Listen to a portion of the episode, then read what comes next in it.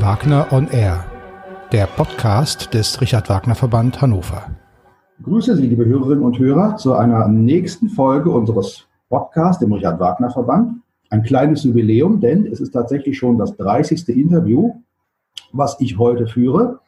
Und äh, ich freue mich jedes Mal, auch heute ganz besonders, über meinen Gast, meine Gesprächspartnerin. Äh, viele von Ihnen werden sich an Sie erinnern, äh, wenn Sie in Hannover schon etwas länger in die Oper gehen. Und viele von Ihnen, äh, alle von Ihnen, die im vergangenen Herbst in Hildesheim Tristan und Isolde gesehen haben, werden sich erst recht an Sie erinnern, denn in dieser Partie hat sie dort zum ersten Mal auf der Bühne gestanden. Julia Borchert, ich freue mich sehr, dass wir uns heute zu diesem Gespräch hier treffen. Ja, danke schön. Ich freue mich auch riesig. Nun werden Sie sich, bevor wir ins Thema einsteigen, sicherlich fragen, heute ist der Freitag, der 24. April, 11 Uhr vormittags. Wie können wir es in diesen Zeiten schaffen, uns zu einem Gespräch zu treffen? Ich will es Ihnen beantworten. In der Realität schaffen wir es natürlich nicht, aber auch da äh, heute eine kleine Premiere. Äh, wir treffen uns also hier über Zoom online. Ich sehe Frau Borchert also nicht leibhaftig vor mir, sondern nur auf meinem Bildschirm und umgekehrt geht es mit mir genauso. Wir hoffen also, dass uns die Technik hold ist und wir jetzt störungsfrei und mit stabiler Verbindung durch dieses Gespräch kommen. Wir gehen am Anfang tatsächlich mal ein wenig zurück. Äh, Sie waren in Hannover fest engagiert äh, bis zu dem Zeitpunkt, als Hans-Peter Lehmann das Haus als Intendant verlassen hat, äh, 2001. Ähm, wie lange waren Sie hier? Wie viele Jahre?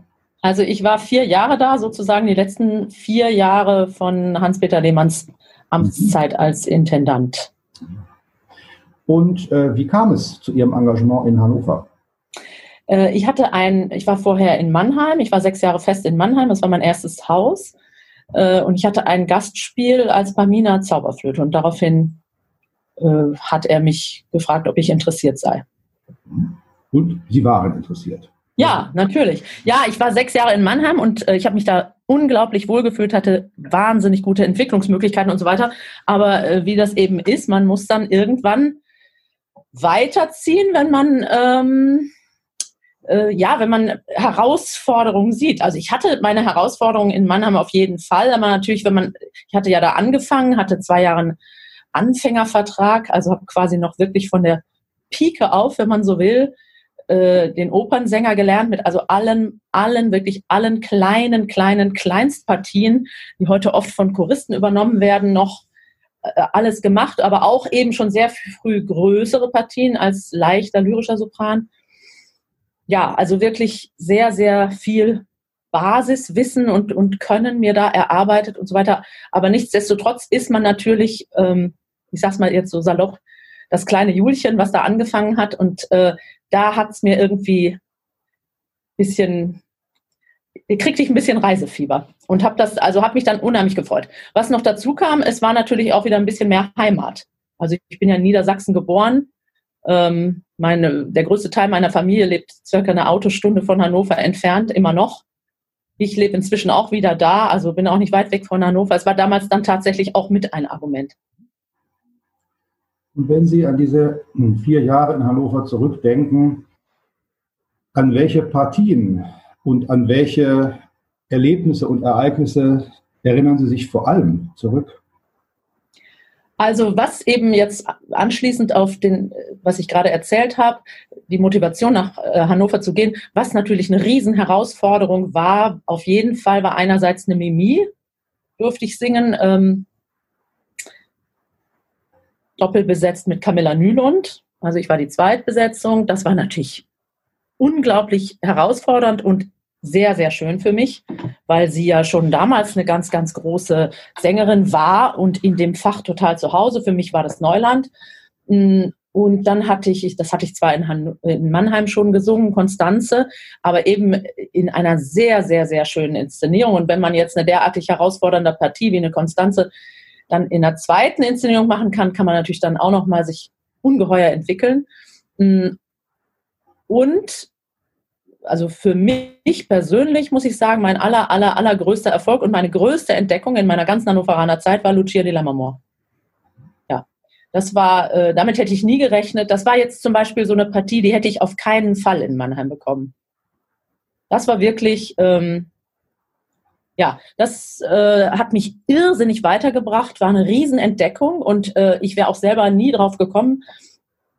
Ähm, es ist ein bisschen aus einem Konzert heraus, äh, was wir gemacht haben, wo ich eigentlich einen Einspringer hatte, habe ich ein Stückchen aus Lucia di Lammermoor gesungen und dann äh, habe ich festgestellt, da geht was und da ist unheimlich viel Potenzial, wovon ich selber von mir so gar nichts wusste. Also für mich sind manche Partien natürlich sehr mit bestimmten großen Namen besetzt und bei Lucia ist das ganz klar natürlich Maria Callas.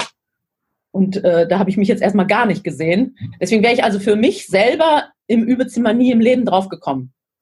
Und das hat aber, ähm, Gott sei Dank, gibt es eben dann manchmal diese berühmten Zufälle. Ja. Die Partien, über die Sie jetzt gesprochen haben, sind ja die klassischen Partien des lyrischen oder des, auch des, des Koloratur-Sopranfaches. Äh, in den letzten Jahren äh, haben sie sich ja doch zunehmend in Richtung eines ganz anderen Repertoires äh, entwickelt. Zuletzt eben Isolde in Hildesheim. Davor gab es äh, schon die Wahlküren Brünnhilde äh, in Magdeburg, aber auch äh, nochmal eine ganz andere Partie zu nennen, äh, in Kassel, wenn ich mich recht entsinne, haben sie gemacht die äh, Madalena di Coigny in André Chenier, wiederum ein ja. ganz anderes Fach, aber es hat mit dem leichten lyrischen Fach äh, ja so direkt nichts mehr, nicht mehr viel zu tun. Wie ging es äh, nach 2001, also für Sie weiter? Wie hat sich Ihre Entwicklung gestaltet? Sind Sie weiter in feste Engagements gegangen oder sind Sie seitdem äh, vor allem freiberuflich als Sängerin unterwegs? Ja, also ich bin seit 2001 freiberuflich, was äh, ein Grund davon ist auch, dass ich in der Zwischenzeit, also ich habe direkt nach Hannover meine Tochter bekommen und äh, dann später noch einen Sohn. Und ich habe in meinen Beobachtungen, also ich war ja zehn Jahre fest insgesamt am Theater, die ersten zehn Jahre, festgestellt, dass es also beileibe nicht einfacher ist, im Festengagement Kinder großzuziehen, weil man dieses quasi diese ähm, die Logistik von Tag zu Tag immer neu justieren muss und das ist eine Riesenherausforderung. Und die permanente Verfügbarkeit ist eben auch sehr schwierig. Also deswegen hatte ich dann die längste Zeit, äh, habe ich das Festengagement, muss ich sagen, überhaupt nicht vermisst, weil man tatsächlich als Gast eine größere Planungssicherheit hat auf eine Art auf eine bestimmte Art und Weise. Das werden mir viele Gastkollegen bestätigen. Ähm, also das stand dann für mich so gesehen nicht zur Debatte. Äh, dann, es stimmt zwar, was Sie sagen, dass ich leichter, äh, als leichter lyrischer Sopran äh, meinen Einstieg hatte in Hannover, aber im Grunde genommen ist natürlich eine Konstanze, eine Mimi, eine Lucia, Michaela in Carmen, ähm, das sind doch schon Partien, die so andere Fenster öffnen oder ähm, das ist einfach kein leichter lyrischer Sopran mehr, vor allem nicht an einem Haus wie Hannover. Ne? Und ich hatte ja dann, ähm, ja, teilweise eben, äh, Camilla war ab und zu meine Doppelbesetzung und so weiter. Also ich bin natürlich tatsächlich, bin ein bisschen gezwitscht? Weil, ich, weil ich immer noch auch äh, den Blick auf das Leichtere immer mir beibehalten habe. Das hat mit meiner ähm, Ausbildung zu tun, dass ich immer sehr gewertschätzt habe. Meine Berater, die mir gesagt haben, immer die Leichtigkeit behalten, immer die Rundung behalten, immer das Legato behalten, diese Dinge im Auge behalten. Deswegen habe ich mich also nie, wenn von Herrn Lehmann kam, ja, das und das müssen Sie jetzt aber auch machen, habe ich mich eigentlich immer äh, gefreut. Also über die Unterschiedlichkeit der Partien. Und nach Hannover ging es dann weiter, relativ bald mit Agathe zum Beispiel im, im Freischütz in Krefeld. Und ich habe auf äh, in Folge von der Agathe eine Traviata anbekommen, äh, angeboten bekommen in Krefeld, habe ich auch gemacht. Das sind ja auch alles so Partien, die auch wieder so einen Ausblick haben in das in das, was dann tatsächlich jetzt letztendlich kam. Außerdem muss man sagen, dass ich ja durch meine sechs Jahre in Mannheim, ähm, das ist ja ein bekanntes Haus für so äh, fürs Wagner-Repertoire, Wagner und Strauß, und ich habe also alle Partien, die man eben, wenn es noch keine Brünnhilde und keine Isolde ist, äh, habe ich eben diese kleinen Partien, kleinen mittleren Partien in Mannheim alle gesungen mit diesem Riesenorchester. Viele sagen ja auch, dass Mannheim teilweise so eine Sprungbrettbühne war für Bayreuth. Und ähm, was daran lag, dass die Repetitoren, die da gearbeitet haben, waren oft auch in Bayreuth im Sommer tätig und viele, viele, viele aus dem Orchester sind im Bayreuther Orchester im Sommer. Und äh, das war also schon, ähm, ja, das war so ein bisschen meine Lehrzeit. Und dazu kam, dass der damalige Chefdisponent in Mannheim äh, hatte mich von vornherein so ein bisschen positiv auf dem Kieker, dass ich da schon eigentlich ins Wagner-Fach einsteigen sollte.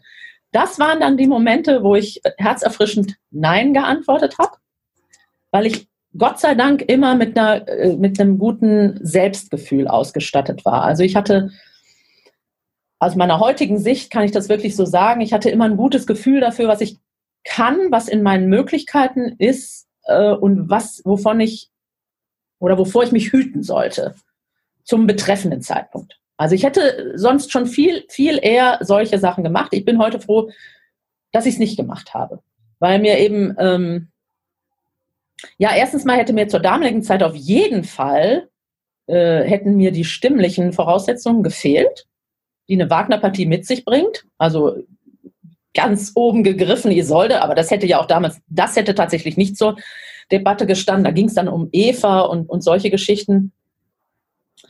Ähm,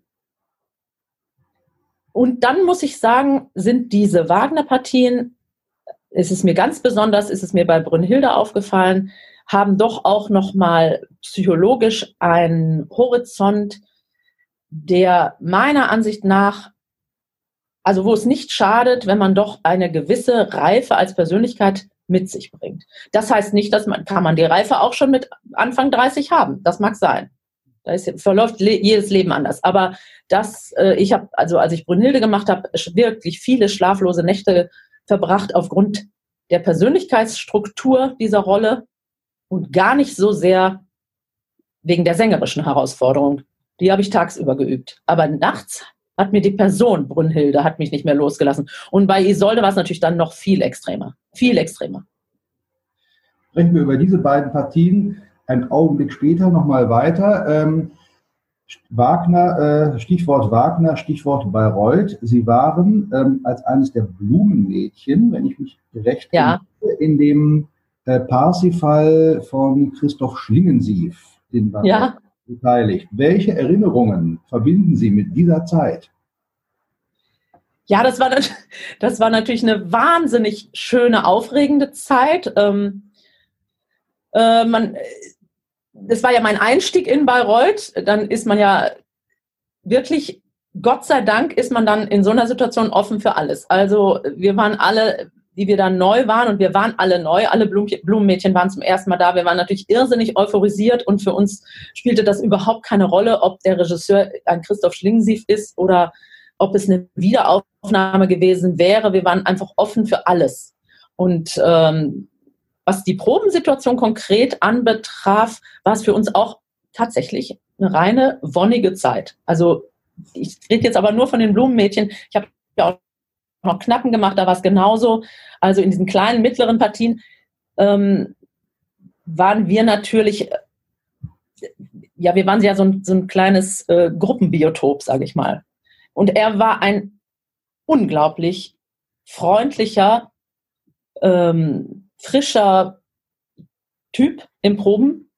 Es gab keine einzige Stresssituation in der Arbeit mit uns. Es war eigentlich von unheimlich viel Arbeitsfreude und Elan und, ähm, und, und ähm, miteinander geprägt. Und natürlich haben wir auch Spannungssituationen haben wir auch miterlebt, aber Spannungssituationen haben sie eigentlich in jeder Produktion mal hier oder da. Und das natürlich so ein Schlingensief war ja kein unbeschriebenes Blatt. Also man wusste ja, man wusste ja doch, also wenn man mal ab und zu sich dafür äh, interessiert hat, was in der Welt oder in Deutschland ähm, so passiert an progressiven Sachen oder an, an auch, also im Kunst- und Kulturbereich oder auch an Sachen, wo man nur den Kopf schüttelt. Sicherlich haben viele bei Schlingensief den Kopf geschüttelt. Ich zwischendurch auch, aber es hat mich dann, wenn überhaupt, nie enerviert, sondern eher amüsiert. Und das ist ja irgendwie letztlich auch das, was eine Kunst- und Kulturlandschaft interessant macht. Also, dass es Leute gibt, äh, die komplett irgendwie aus dem Rahmen fallen.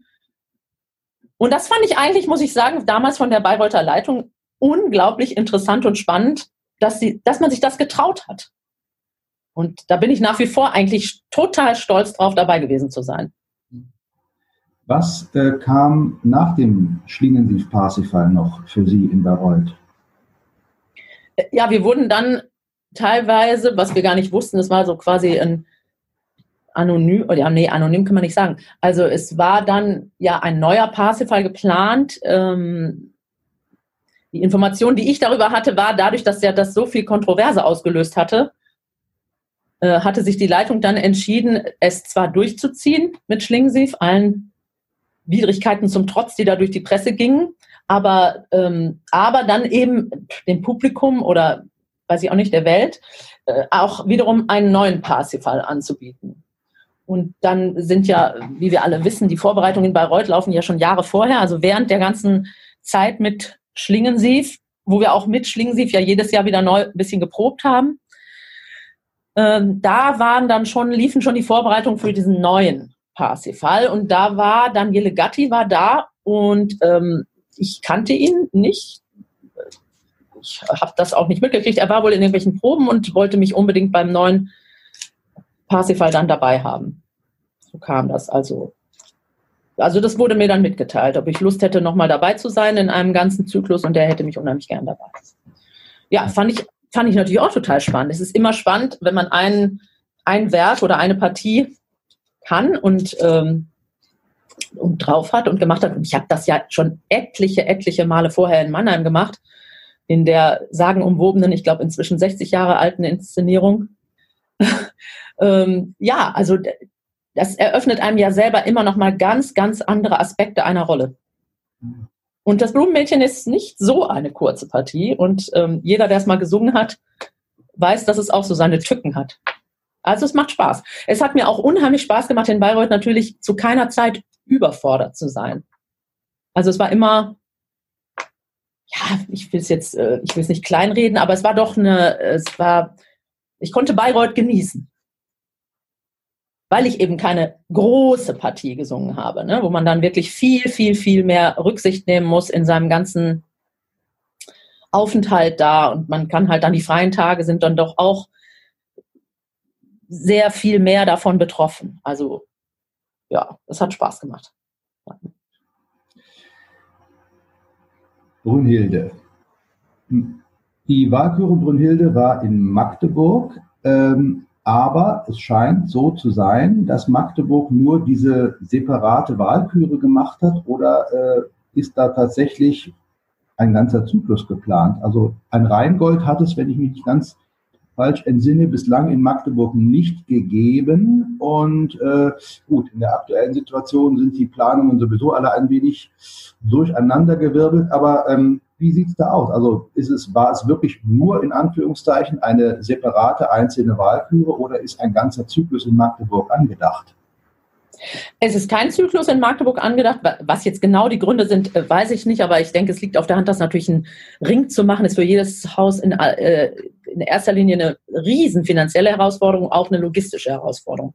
Und ein Haus wie Magdeburg verfügt natürlich jetzt ähm, über sehr, sehr viele gute Sänger, aber jetzt einen ganzen Ring zu besetzen, ja, da gerät ja fast jedes Haus so ein bisschen an seine Grenzen. Ne? Das vermute ich ist der Grund. Und ähm,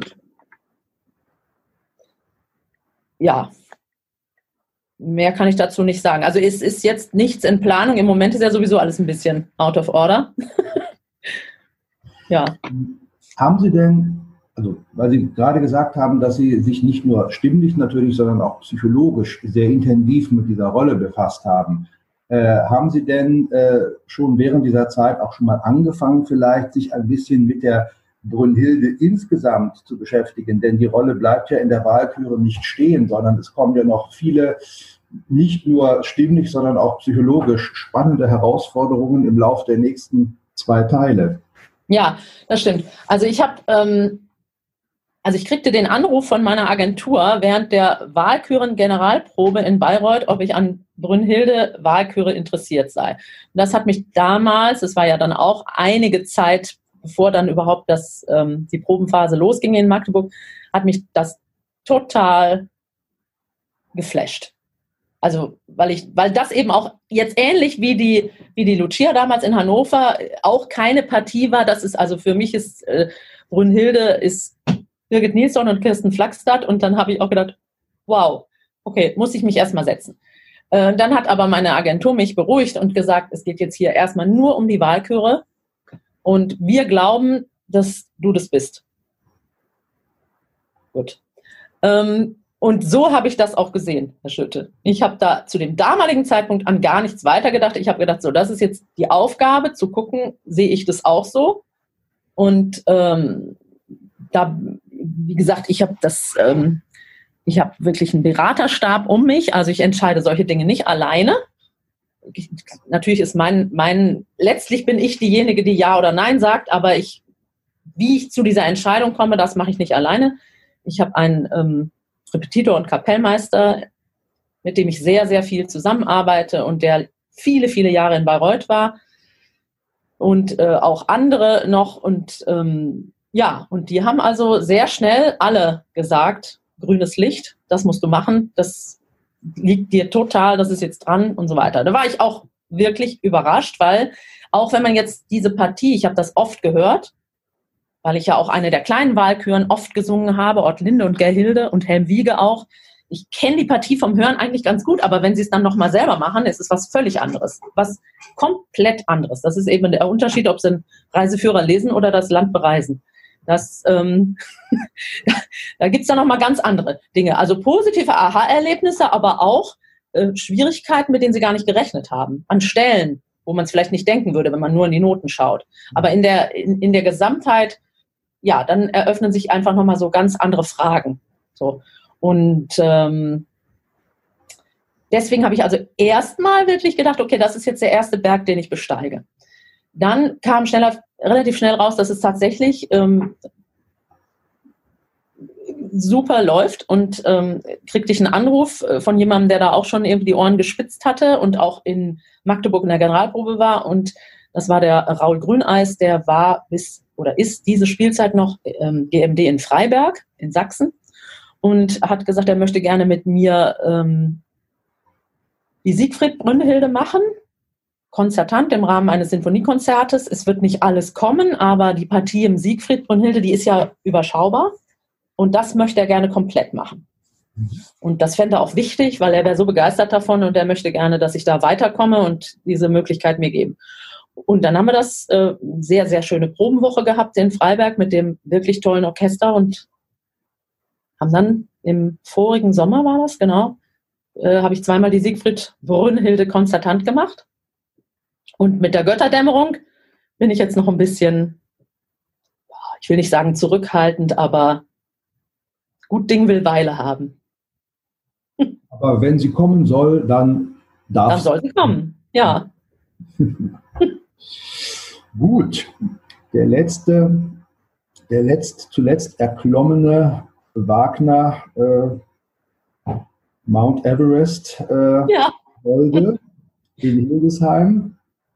Ähm, wie sind Sie dazu gekommen? Also ich hatte ja mit Florian Ziemen auch im Rahmen dieser Interviews äh, gesprochen und äh, er hatte ja also zumindest angedeutet, dass äh, ja, gerade die Besetzung der Titelpartien, äh, die natürlich ein Haus wie Hildesheim nicht äh, vor, vorhalten kann oder die, die einfach nicht da sind, äh, schon auch ja, eine, eine, eine große Herausforderung war. Ähm, wie sind Sie zu diesem Kind gekommen, sozusagen? Ja, also ich hatte ja schon erwähnt, dass die Zusammenarbeit mit meiner Agentur unheimlich gut ist. Also äh, die haben ähm, ein sehr, sehr, sehr gutes Gespür dafür, was in meinen Möglichkeiten liegt und was die, wie die Entwicklung passiert. Und ähm, naja, gut, es war eigentlich, es war natürlich auch, auch wieder ein, eine aufregende Sache. Ähm, als der Anruf kam, ja, also Hildesheim sucht eine Isolde, bist du interessiert? Und dann musste ich erstmal nach Luft schnappen und äh, bevor ich irgendwas antworten konnte, ähm, war dann die Antwort meiner Agentur, weißt du was, äh, sollte, das muss man erstmal üben, das mit dem Vorsingen und so weiter. Das ist ja eh alles sehr aufregend und das machen wir jetzt einfach mal. Das, du beschäftigst dich damit. Ich muss allerdings vorausschicken, ich habe die Partie in Auszügen konzertant schon einige Male gesungen mit einem sehr guten Sänger, Freund und Kollegen. Ähm, äh, haben wir so eine ja, bisschen unorthodoxe vielleicht, aber doch super, super spannende äh, Geschichte zusammen gemacht, unter anderem in Australien. Also das war Tristan und Isol, äh, Tristan XS heißt das. Ähm, und da habe ich, kann man sagen, also doch schon über die Hälfte der Partie studiert. Und das war vor dreieinhalb Jahren. Also insofern hatte ich jetzt schon, war ich jetzt überhaupt nicht unbeleckt, was die Partie anbelangt. Aber im Gegenteil, es hat mich eigentlich eher, äh, die Hochachtung war nur noch mehr davor. Also das jetzt so in der Gänze, weil eben, ähm, ja, spielt natürlich eben auch wieder die Persönlichkeit der Rolle,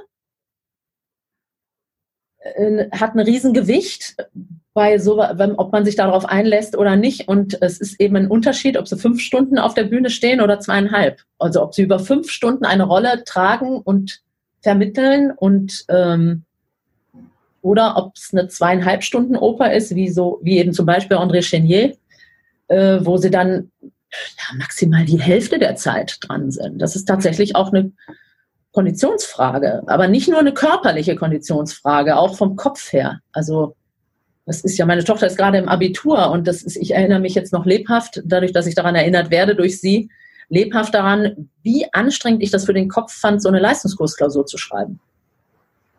Ne? Also, ja, also da wusste ich natürlich auch durch das, was dann schon hinter mir lag mit den großen Partien, die ich da bewältigt hatte in meiner Sängerlaufbahn, wusste ich, das ist jetzt tatsächlich, wie Sie es gerade so schön sagten, der Mount Everest. Und dann kam ein bisschen erschwerend hinzu, dass das Vorsingen in Hildesheim zum also für so eine Partie zu einem relativ späten Zeitpunkt war. Und ich war zu der Zeit noch in Linz in so einem Teilzeitspielvertrag und konnte einfach nicht so richtig schon voll loslegen mit dem Lernen. Also ich hatte im Grunde genommen ja, ein paar Monate Zeit. Das ist, ähm, also das wird mir jede Kollegin, die jemals sich damit beschäftigt hat, mit Isolde sagen, oh mein Gott, du Arme. Ja, das habe ich auch zwischendurch gedacht.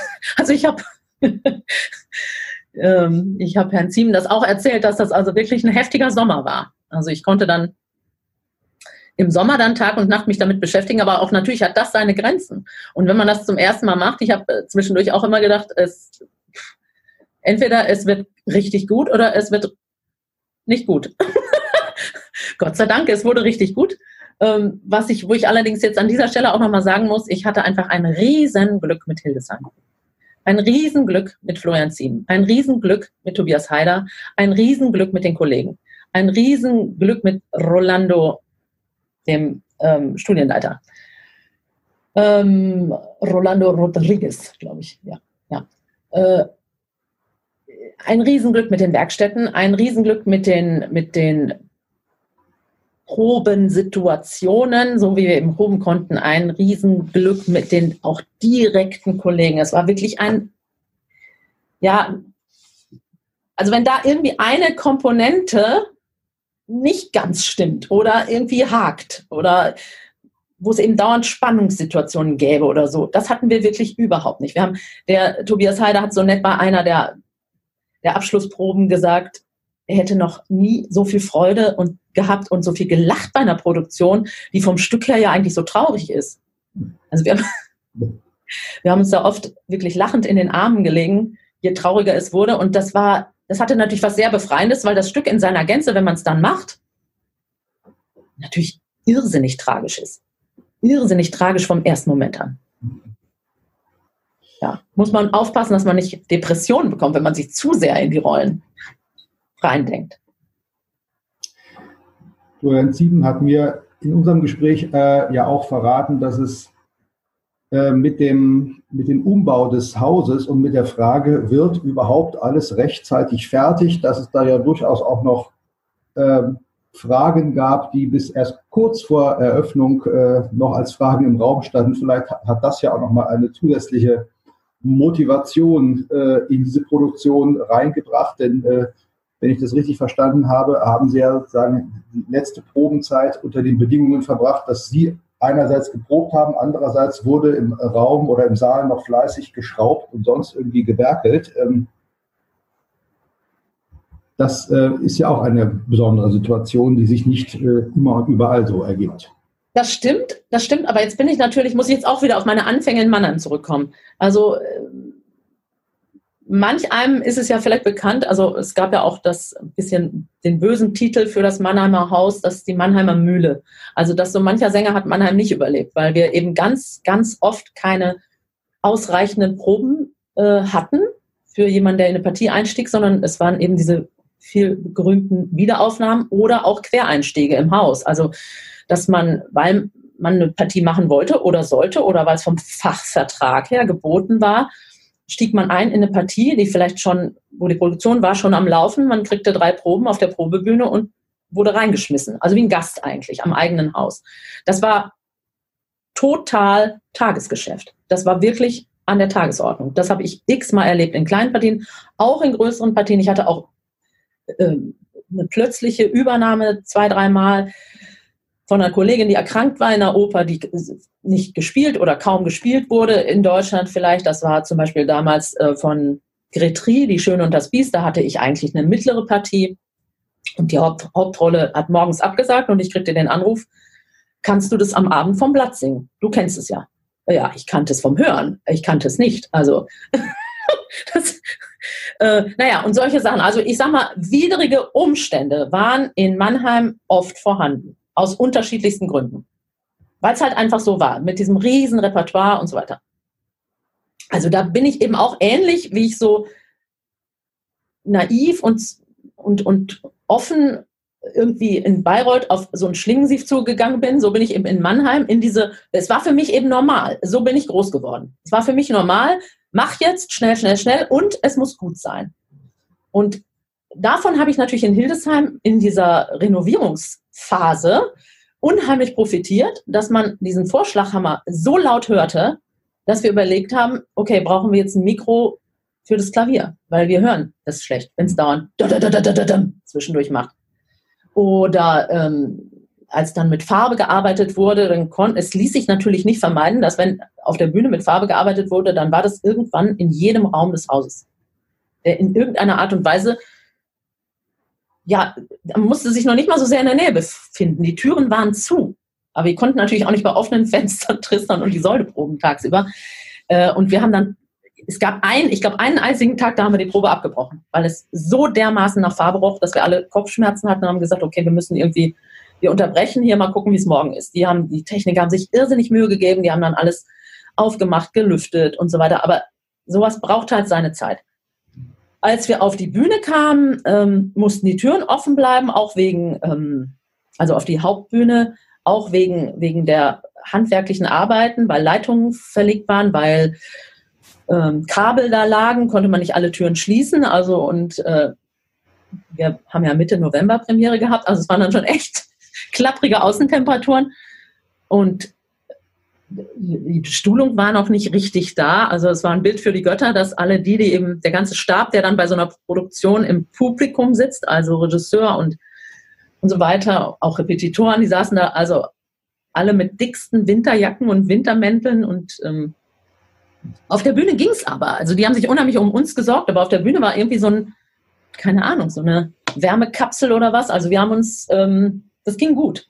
Lag vielleicht auch ein bisschen am Bühnenbild. Es war ja dieses Kastenbühnenbild des, des Schiffsraumes sozusagen. Ähm, ja, es, es, es ging wirklich. Also ich habe mir bei all diesen Herausforderungen immer gedacht, okay, wenn du das jetzt hier bewältigst, diesen Tag heute mit diesen Bedingungen, dann ist hinterher, wenn das alles wegfällt, ist es ja leicht. Also dann wird das ja nicht gerade ein Spaziergang, aber das erleichtert dann unheimlich. Ne? Mhm. Also es gibt ja auch äh, Sportler, die sich weiß ich nicht, es gibt Schwimmer, die haben Gewichte in den, in den Flossen, damit sie, wenn dann der Wettbewerb kommt, sie total erleichtertes Gefühl haben. Und ein bisschen so war das. Und natürlich haben immer sich alle bemüht, das im Rahmen zu halten. Also es war, klar war es abenteuerlich, aber es wurde eben auch gehört, wenn man gesagt hat, ich, du, für heute, ich kann jetzt so nicht mehr. Können wir vielleicht den Raum wechseln oder können wir eine längere Pause machen oder so. Ja. Ja, wir haben eben auch da alle unheimlich gut zusammengehalten. Also es hat keiner gesagt, nee, ich mache jetzt nicht mehr mit, macht ihr doch oder so. Überhaupt nicht. Also wir haben wirklich immer alle an einem Strang gezogen. Also nochmal Chapeau. Und es ist, wie die Reaktion des Publikums ja vor allem auch gezeigt haben, es ist musikalisch sehr, sehr gut gelaufen. Auch äh, von dem, was Sie erzählt haben, die Wahlküren, Brünnhilde ist sehr, sehr gut gelaufen.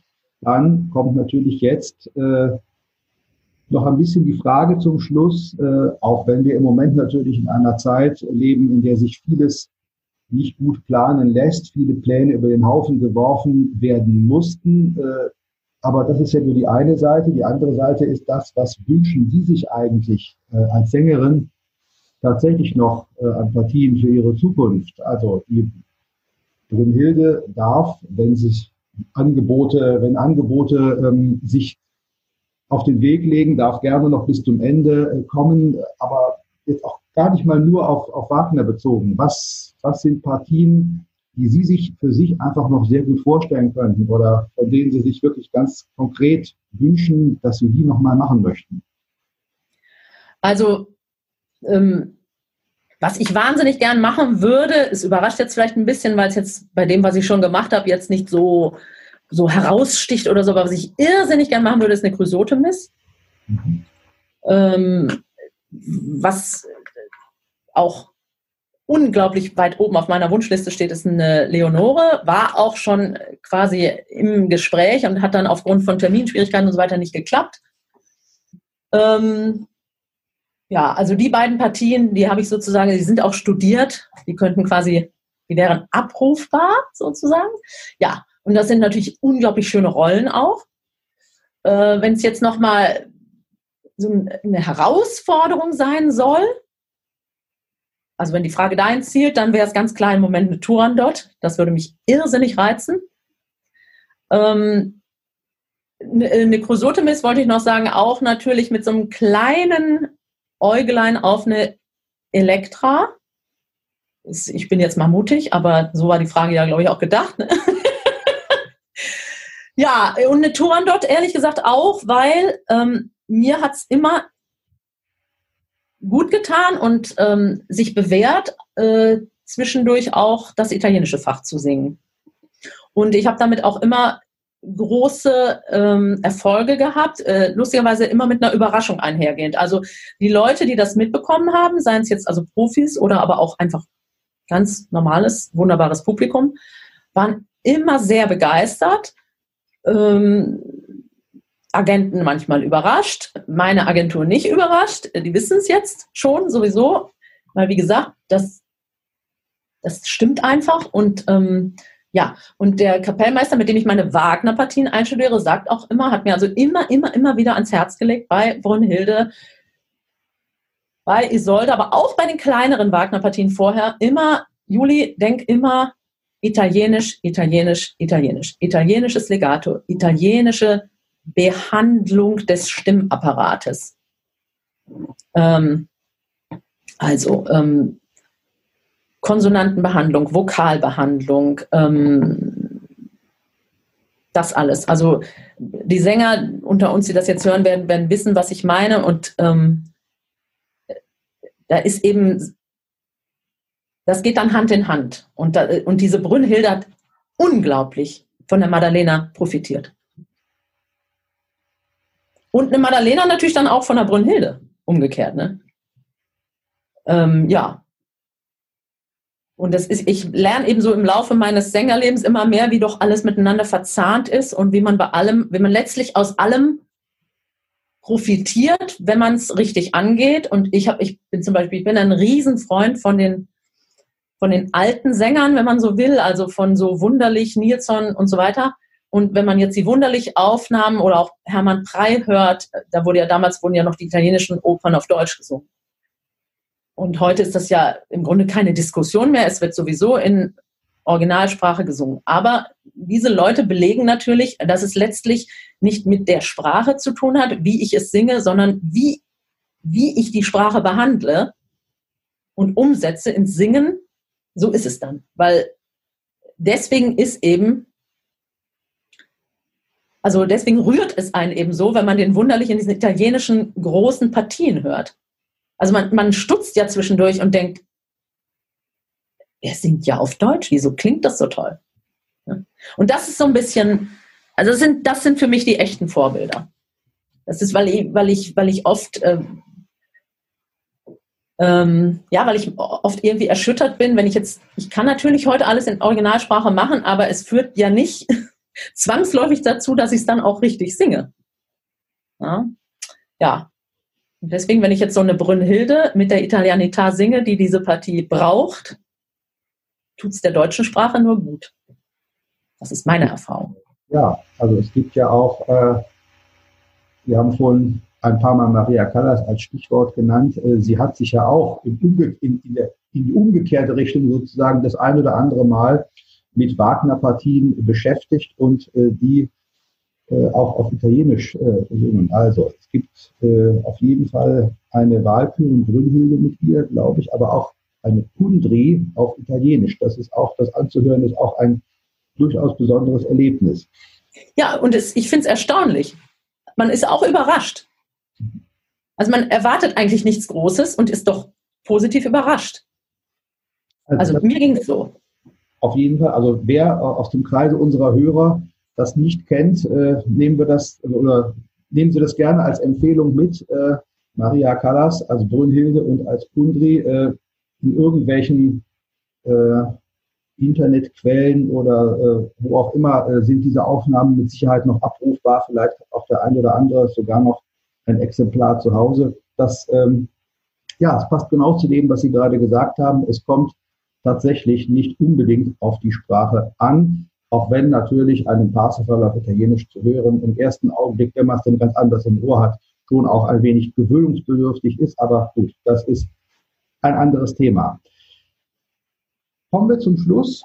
Äh, irgendwann müssen wir zum Schluss kommen. Ähm, viele Wünsche bestehen für die Zukunft. Äh, es bleibt nur Ihnen und natürlich auch all Ihren Kolleginnen und Kollegen zu wünschen, dass sie, sobald es die Situation wieder ja, gut zulässt, auch wieder auf die Bühne gehen können und dass wir dann auch als Publikum wieder zurückkehren können und sie auf der Bühne und nicht, äh, wie im Moment ja nur möglich, aus der Online-Konserve beobachten können. Also auf das möglichst viele Wünsche der Partien, über die Sie gerade gesprochen haben, in der Zukunft in Erfüllung gehen. Und noch einmal an der Stelle ganz herzlichen Dank für das Gespräch.